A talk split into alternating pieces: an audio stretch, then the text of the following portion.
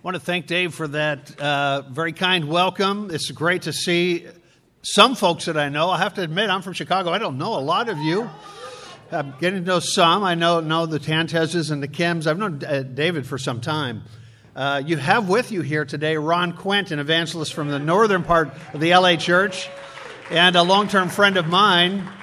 Um, but it's, it's just so fantastic to be here. I will take you through just a little bit about why I'm here. These are the places that I've served in the last five years. My wife and I, uh, basically, we saw so many things not get managed the best way and sometimes even poorly that we wanted to be good at this. So I said, honey, I'm going to take some money out of retirement and just go get a master's in conflict management. And I've gotten certifications in risk management, and I'm a nerd, so I got a ton of books and I read a lot. Okay? So I just really wanted to immerse myself, and we both have worked together, although she's a teacher during the school year, but we've worked together on a lot of things, and we come in for all sorts of reasons to situations. We uh, use what I call the Jethro style. Remember his conversation with Moses? Hey, I see you're really, man, you're just you're weary. You're taking on too much. You don't get a good night's sleep. You should only take the hardest cases and delegate down a system of levels of competence, and then people will go home satisfied, and you'll get a good night's sleep, and it'll be it'll work out okay. But what he did is he gave him some observations. Moses, this is not working. Recommendations. Let's come up with a better system. But you know, it was very much an act of kindness. So I view my ministry as an act of kindness. Okay, let me help you out. Let me not be a problem. Uh, I also say we, it's like a, a, doctor's checkup. You know, sometimes we see a doctor because we, we don't even need to see a doctor. It's just kind of good to look under the hood sometimes, you know. And I've come into churches where it's like, hey, things are great, but Steve, could you look, just kind of see how we're doing, you know? And then I've come in because there's some sort of symptom. And you know, sometimes we're not optimized, we're not tight, we're not growing, or whatever it is. And so, what I do in those kind of cases, actually, both cases, I survey and I interview a ton of people. Just got back from Seattle and interviewed 110 people in two weeks. And I love it. I get to know the kingdom of God, you know. And it's so great to work with disciples who just kind of bare their souls and are open with their lives, just like the Metro LA staff is. It's, it's, it's, fantastic to work here. Second time I've worked in the Los Angeles church. I have a ton of respect for the Los Angeles church. And so it's great to be here. Um, the emphasis is on learning, not blame and shame. If I end up coming up with something like, that's not good, we, that, that, that didn't go well, it's about how can we make it better? What can we do? How can we leverage learning and become a learning congregation from things and be robust and transparent? You know, a lot of churches and charities today are in bad shape. And uh, you can see it out there in the Me Too movement kind of stuff. It's hitting the Catholic Church, evangelicals, big mega churches. Wouldn't it be awesome if we could be the most resilient, most holy, and most transparent people in, um, in the kingdom of God? And then, lastly, just to be able to watch progress, I usually give homework. Sometimes the homework takes six months, sometimes it takes a year. And you get to participate because there will be at least some version of the report that you would have access to. Now, I get to talk about one of my favorite subjects in the world, and that's transformation. We're going to use the character of Aaron in the Bible. Okay? But we're going to start with a butterfly. Okay? The butterfly has three periods. It goes through this early identity as a caterpillar, then it goes through goo, okay? And then it, its ultimate greater destiny. Now, the word used to to describe what's happening here in this process is called transformation. It comes from the Greek word metamorphosis. It's used twice in the New Testament. Romans 2, 12, 2, it's about the transforming of your mind. Transformation could best be described by those of you that like superhero movies. Okay? You'll see this person, you'll see like Peter Parker, kind of a you know, you know, wiry guy, all of a sudden becomes Spider Man, you know? That's metamorphosis. And we have metamorphosis when we become Christians. But sometimes we, we need to have a second and third and fourth and fifteenth metamorphosis. Okay? sometimes we get into trouble. And so we're going to talk about this concept using the case of Aaron. But I want to tell you something about the butterfly. The monarch, the most popular butterfly, typically will start out in Canada and this is one of the biggest launching pads, maybe northern Michigan or whatever, Wisconsin, Minnesota, but Canada. Go down towards the south. In about three generations, of offspring, it'll eventually end up mostly either in like Mexico or somewhere in the south or down in the southern U.S. And then eventually there'll be a return by like the third generation back sometimes to the original trees or groves or orchards. They've done DNA tests and they believe that they've been able to establish that sometimes a butterfly and its iterations and offspring return exactly to the same precise place. How does that happen? It happens because there's these cells. I think it happens because of God, but it happens because there's these cells, beginning with the caterpillar, that are called the imaginal cells. And they are pre programmed not only to break down the caterpillar and bring it into this third period of crystallosis where it's, it's gooey, but those cells stay in there and rewire the goo to become the caterpillar. But some of these imaginal cells mutate and carry on to the offspring and contain code, data that stays with the butterfly family. Fascinating, right? God's amazing. Well, we're going to look at three periods in the life of Aaron. And if you, if you have a Bible with you, book of Exodus will be where we'll spend a good chunk of time here. If not, you can just listen. I'll make my notes available for those who want them. But we have what we find out about Aaron, Aaron is he was 80, 80 year old, 83 year old, uh, very good speaker. Moses didn't want to speak to, to Pharaoh or to the people. He just didn't want to. And the Lord was pretty frustrated with Moses about it. He says, Yeah, but your, your brother's a good speaker. He'll speak to the people for you, and he'll be your mouth. In early Exodus, he's called like a prophet. That's in Exodus 7 1 through 2. See, I've made you like a god to Pharaoh, and your brother Aaron will be your prophet. And Moses and Aaron did just as the Lord commanded them, verse 6. Well, so this is Aaron's legacy in his early period. He's viewed in the Old Testament and later Old Testament, looking back at the Exodus, as one of the heroes on par with Moses. He's a good guy. He's a cool dude. He's a statesman. And what a great way to launch out when you're an old person, okay? You've entered the human record of history at 83, been able to move a crowd and speak up to power to the Pharaoh. I mean, what a great way to start out. But we find that he wasn't as gifted as he needed to be. Let's go to Exodus 32. Now, up to this point in time, Aaron has had access to Sinai with Moses. But that particular trip, Moses says, You stay back. I'm going to go up, speak to the Lord, and you stay back with the other Levites and keep an eye on the crowd. Pretty big crowd, by the way. Estimates range between about 1.6 and 2.5 million Israelites spread out, encamped, and they need some leadership. So that's Aaron's job.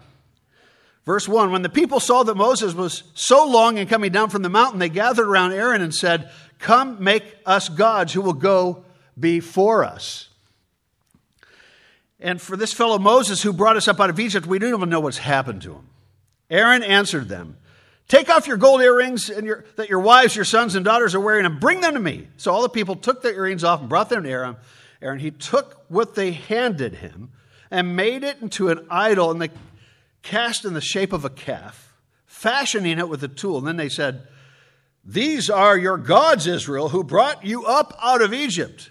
Now, this is a really bad moment. I don't think there could be any greater demonstration of incompetence than right here. And then Aaron says, Hey, tomorrow there's going to be a festival to the Lord. But the Lord says to Moses, You need to go down. You need to go back. Something's going on. Uh, they're becoming corrupt. So now Mo- Moses is here, and he, as he gets closer, he hears the sound. What is the sound? They're singing, they're partying. This is bad. Verse 17 When Joshua heard the noise of the people shouting, he said to Moses, There's a sound of war in the camp. And then Moses singing that I hear.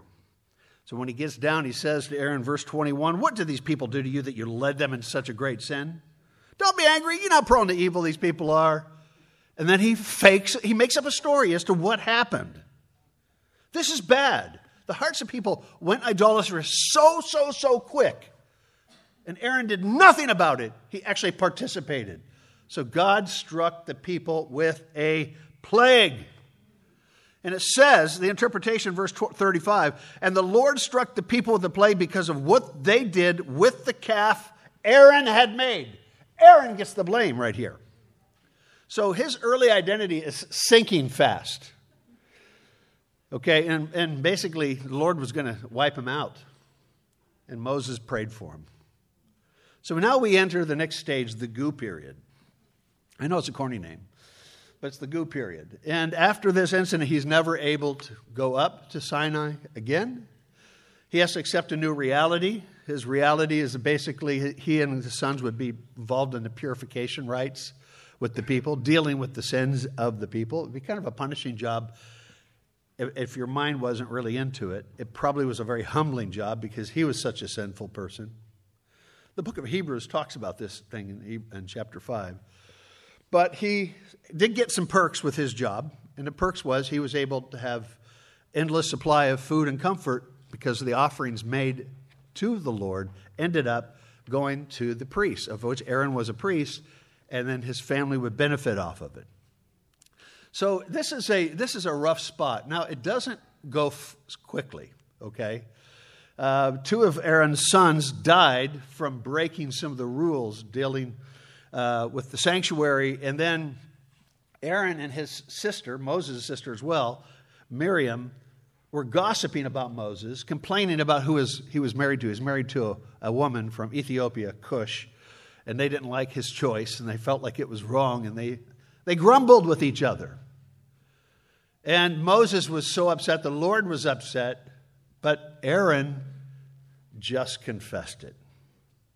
So his sons die, First of all, he's gone down in flames. He's feeling shame. His, some of his sons die. Then he's caught in another sin. You know, we all hit goo periods. We hit periods where we just we gossip. We down talk. We can't the, everything is half empty. There's no good. We zero and we we uh, Siskel and Ebert sermons. Okay, you know what that is. We evaluate thumbs up, thumbs down, I don't know. And instead of talking about our heart, we critique the world around us. And we, we don't follow through with the scriptures to go to the brother that, that we believe has hurt us. And we, we just do some, and I've done this, by the way. I've done this before I went in the ministry, in the ministry, after the ministry. And fortunately, when you're old enough in the Lord and you have matured over time, you can go, oh, I know what this is again. I'm in the goo period. And this is a time that we is be as long as I resist the learning.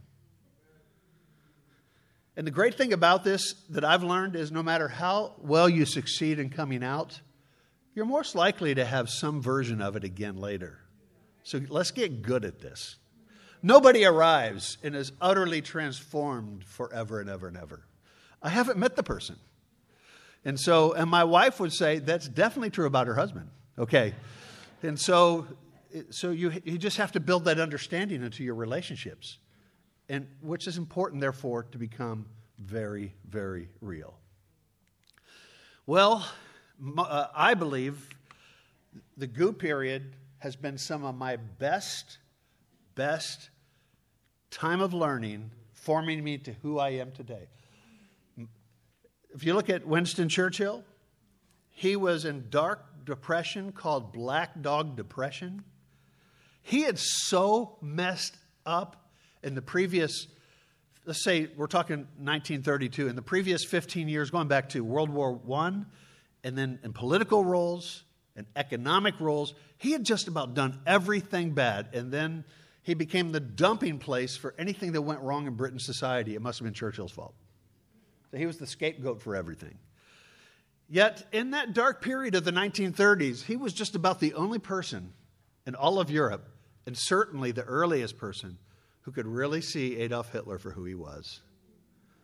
And he is the leading reason why all of Europe did not become Nazi. And he is highly respected the, by the Jews because he made it known this was one of his motivations to protect the Jews. but he, it came out of his period of darkness. Darkness is a time uh, of reflection where you can go, Who am I? Why am I here? What do I really, really, really believe? What do, how do I matter? What can I do? How can I get out of this? And so I just want to say this in case you're just doing really great right now, but down the road you're not, you remember today. Okay. And this is, this is you know, a favor for you. You'll go, oh, yeah, that's right, that's right. And so, anyway, accept the fact that you can't rush it. Things take their stages and their time. Now, his greater destiny, this is what's really cool. And you'll go, now I'm going to want you to move into the book of Numbers here. He then is told by the Lord that he will be blessing the nation in a new role. He gets an upgrade in the purification rites. Uh, the Lord comes up with a concept of the scapegoat, of putting the sins on an animal that will go out into the desert, and there's a participation of the whole community in this process. And Aaron and, and the, his core Levites, they're the ones in charge of it. And then he's told in Numbers 18, get this, this is so that you can stop future plagues. Well, guess what? He was the leading reason for the first plague. There were 10 or 11 tests, depending on how you count it, in the whole story of Israel over a 40 year period. And the first one was because of Aaron. The Bible's clear about that. But it's also clear he's got a new job to prevent future plagues. And so we're going to move really quickly to a story of a potential plague. Okay, so turn with me to Numbers 16. This, this is really, really cool. One of the things that I really uh, have come to really appreciate is friends of mine that had addiction backgrounds, whether it be alcohol or drugs, and then they go on to be champions for chemical recovery. Or a friend of mine who's very well known in our church is Dave Widener, who had all sorts of uh, sexual addiction issues who becomes one of the top two or three brothers in the whole champion, uh, champion the purity ministries in our U.S. Dave and Robin are dear friends of Trish and I going way back. I saw him in the goo period. I was his discipler, okay, during part of that. To watch the transformation and the value. Think about your ugliest, just for a moment, just for a moment, your ugliest features, past or present. That could be a key to the value you have today. It could unlock ways that you could be part of some greater master plan of God because you can empathize and understand and have insights that other people wouldn't have. And so that's what we see in this story. In number 16, verse 1, Korah, son of Izhar, the son of Kohath, the son of Levi, son of a lot of people, became insolent and rose up against Moses. And with them were 250 Israelite men, well known community leaders who had been appointed members of the council. They came to a group to oppose Moses and Aaron and said to them, You have gone too far. The whole community is holy, every one of them, and the Lord is with them. Why then do you set yourselves up above the Lord's assembly? And Moses heard this. He, his face went down. And he's thinking, oh, you guys have crossed a line.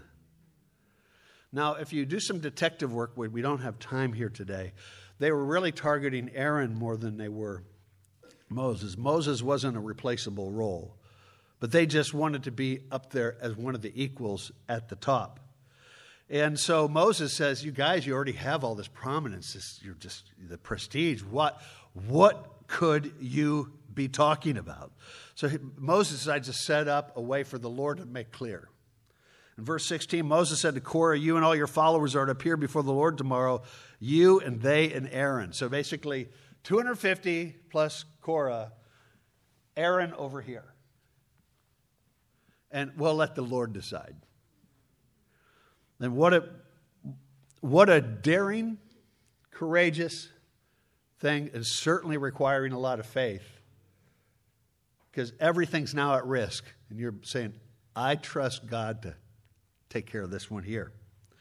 And so they did that.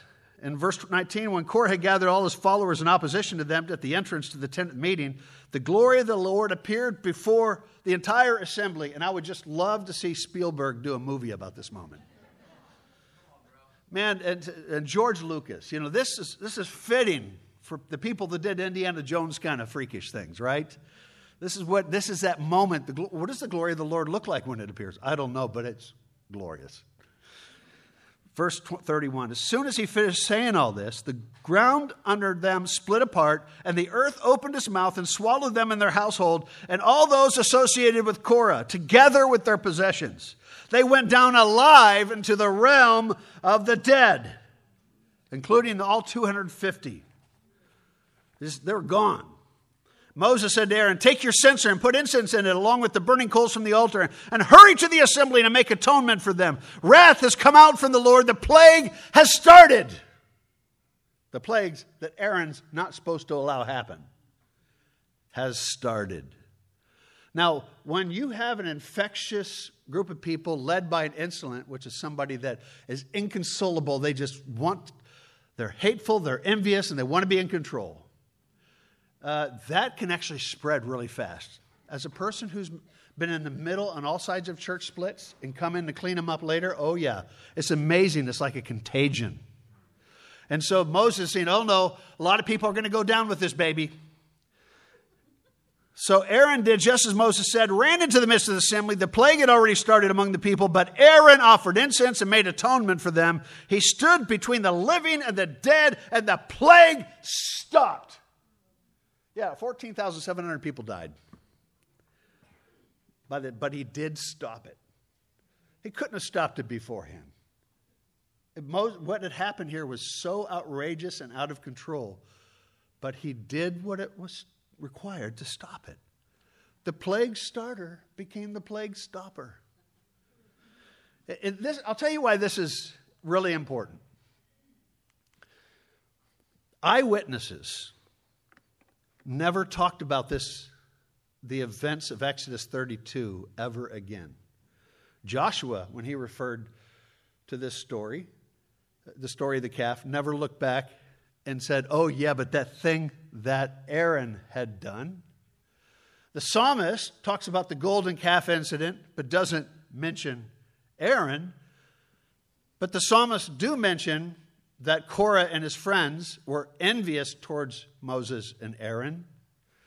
And he becomes the archetype for all high priests forever and all time to come. If you talk to a Jew about Aaron today, they will talk about him in a very high, honorable way. If you talk to a Christian, we remember Exodus 32. what is it with Christians? We're just not as gracious as we could be. We hold people to their worst moments. We got to stop that. It's not good. And so, what, I, what I'll say to people in, in crowds sometimes, what do, you, what do you know Aaron for? They'll talk about the golden calf incident. And we should be talking about this. And, we, and if we're going to talk about the other, we got to put him in contrast. Look what he was, look what he became. And we all could benefit from understanding who we once were, our early identity, that gooey period in between, and what God wants to do with us yet. In Hebrews chapter 5, it says that no one takes this honor upon himself, being that kind of a high priest, but he receives it when called by God, just as Aaron was. Aaron was called to do what he did, but it used his failure. So God had this in his script. Yeah, he wanted to wipe him out at one moment. Okay. But you know, God expresses himself in human emotions like that, but he knew all along he had a plan for Aaron. So, I want you to think about that. The way that God used Aaron was linked to his errors. The way that God may use you may be linked to where you have not had your, your bright and shiny moments in the past. So now we're going to compare the caterpillar and the butterfly and old Aaron and new Aaron. The, old, the caterpillar crawls, practically mindless, consumers, gluttons. They live to spin the tomb and they can't produce. The butterfly flies, it's a survival thinker, it's, it's a sipper. It flies home, even through generations without GPS, and it can reproduce, and they're beautiful. And this applies to all uh, uh, butterflies, but not as much is known about them as there are the monarchs. Aaron, he followed the crowd. He was a weak leader. He was dishonest. Okay, he, he, was, he made excuses. He caused a tragedy. But he stood against the bad. He became a confident leader. He faced reality, he took responsibility, and stopped a tragedy. The kingdom of God needs more than anything else. It's a lot more before and after stories. I love watching videos about people who have lost a lot of weight, where they show their, and, and I have this area here that gives me inspiration, you know. And, and like, oh, how did they do it? And then I'll do some search and I'll, oh, i tried that diet already. Well, let me try this exercise, whatever. But whenever you see somebody, you go, I, I kind of looked like that before. It gives me hope, right? And that's what should happen when we study the Bible with people. We should tell them our bad. And I think we do. As a rule of thumb, we do that when we study the Bible with people. We give them hope by saying, Yeah, I identify with what you're dealing with. But we want to make sure we're working on that ultimate identity that's going to, where we, our imaginal cells that the caterpillar has through the goo and the butterfly is really God image in us. And sometimes it's hidden deeply below because we've not been taking care of ourselves spiritually. But we are image bearers. Let's never forget that. The way that sometimes that people will only learn about God, it won't be the Bible because they won't read it. It'll be through watching your journey. So I want to know how's your metamorphosis going? How are your three stages? Which stage are you? And, and here's the challenge, brothers and sisters, and, is to talk about this, like in a small group or in a discipling time this week. And like, where are we at right now? And in what ways do we want to transform and go to that next place? My whole ministry with Bridging International and my consulting work, by far, the most frequent word used in my documents and in my presentations is transformation. And uh, what I love to see, and I'll go into a church that's really doing poorly, you know, or whatever, is, and by the way, I never fix anything. In my kind of consulting, I set the stage so that the church itself will fix its own stuff. I'm just there as the advisor, the guide. Hey, do you think about this? Because we don't really take responsibility for things unless it becomes our stuff. But I'll tell you what, I love to see a group that was just kind of mopey and then visited a year later in a follow up and like, wow, what happened? And so my very first project after I launched professionally was in Hawaii, and it had gone from 840 to 260 members over the course of about eight years. And then we had a consultation. It was a wonderful time. We called it the Summer of Transformation. I told you I use the word all over the time, you know. And uh, then we had a great hire, and then I came back a year later. They had outgrown their facility. Their contribution went up remarkably. And they, they had grown in membership, and, it, and they had more people to study with than they could keep up with because former members were starting to come out and check out the church. See, we need transformation at all levels of our spiritual life. Our families might need it. And I just hope today I've imparted in you something that may be applicable right now or down the road when you hit that dark and nasty, depressing, gooey, embarrassing, shameful period in your life. You go, oh, wait a minute. Steve Staten said, This might be the best time of my life. I could use it. And I hope that you'll take that to heart. Thank you very much.